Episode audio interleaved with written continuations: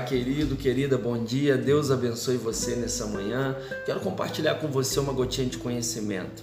Uma palavra de Deus para o seu coração, para o nosso coração, para que a gente tenha um dia de paz.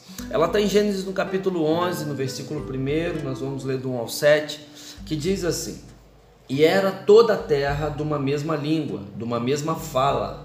E aconteceu que, partindo eles do Oriente, acharam um vale na terra de Siná e habitaram ali. E disseram uns aos outros: Eia, façamos tijolos, queimemos-los bem, e foi-lhes o tijolo por pedra e o betume por cal.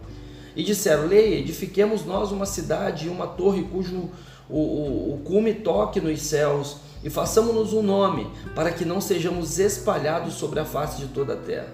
Então desceu o Senhor para ver a cidade e a torre que os filhos dos homens edificavam, e disse: Eis que o povo é um, e todos tenham a mesma língua isto é, o que começam a fazer, e agora não haverá restrição para tudo o que eles intentarem fazer.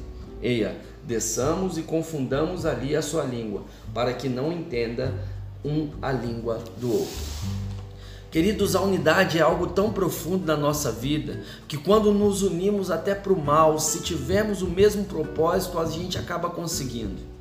O que o povo estava fazendo aqui estava fora do propósito de Deus. Eles decidiram construir uma torre cujo tume tocasse o céu, para que eles não pudessem ser espalhados da terra, mas essa não era a vontade de Deus, não era o propósito de Deus. O propósito de Deus era que o povo seguisse, se multiplicasse, mas eles queriam ficar no mesmo lugar, cumprindo ali o seu desejo próprio, a sua vontade própria. E quando isso acontece em unidade, o, o, o reino de Deus começa a não expandir, as coisas começam a não fluir, sua família começa a não ser o que deveria ser, a sua vida começa a não ser o que deveria ser. Deus vem com falta de entendimento.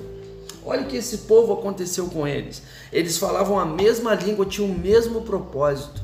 O problema foi quando eles decidiram fazer o que Deus não queria que fizessem houve um desentendimento entre o povo. Deus trouxe desentendimento, eles falavam a mesma língua, de repente já não falavam mais.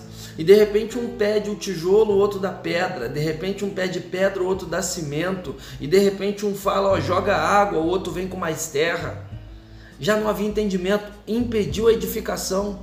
Quantas vezes há um impedimento na edificação daquilo que queremos fazer e não entendemos que a necessidade é voltar-se para Deus, porque a unidade fora do propósito de Deus gera confusão.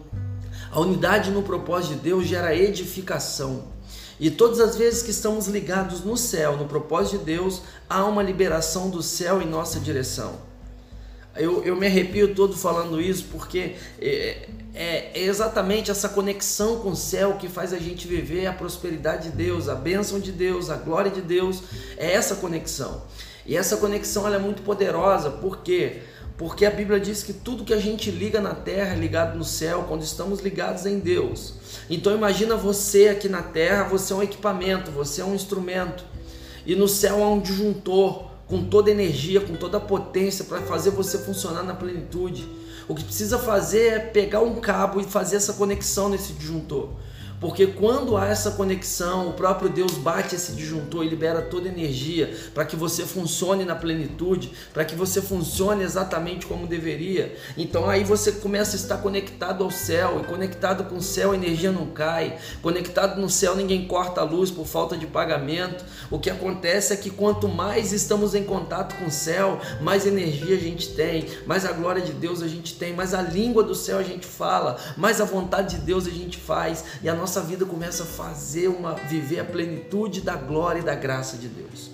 Não há problemas para aqueles que estão conectados ao céu. Não há problemas que impeçam eles de vencer. O que impede o povo de vencer estando desconectado com o céu, isso traz impedimento. Agora, quando a nossa conexão está direta com o Senhor, com o nosso Salvador, e nós cumprimos a vontade dele, não há nada, o fluxo vem, a, a glória vem, o poder de Deus se manifesta e a gente começa a fluir pelo Espírito, começa a viver a plenitude da graça de Deus. E não há nada que pode interferir nas ações do Espírito de Deus em nossa vida.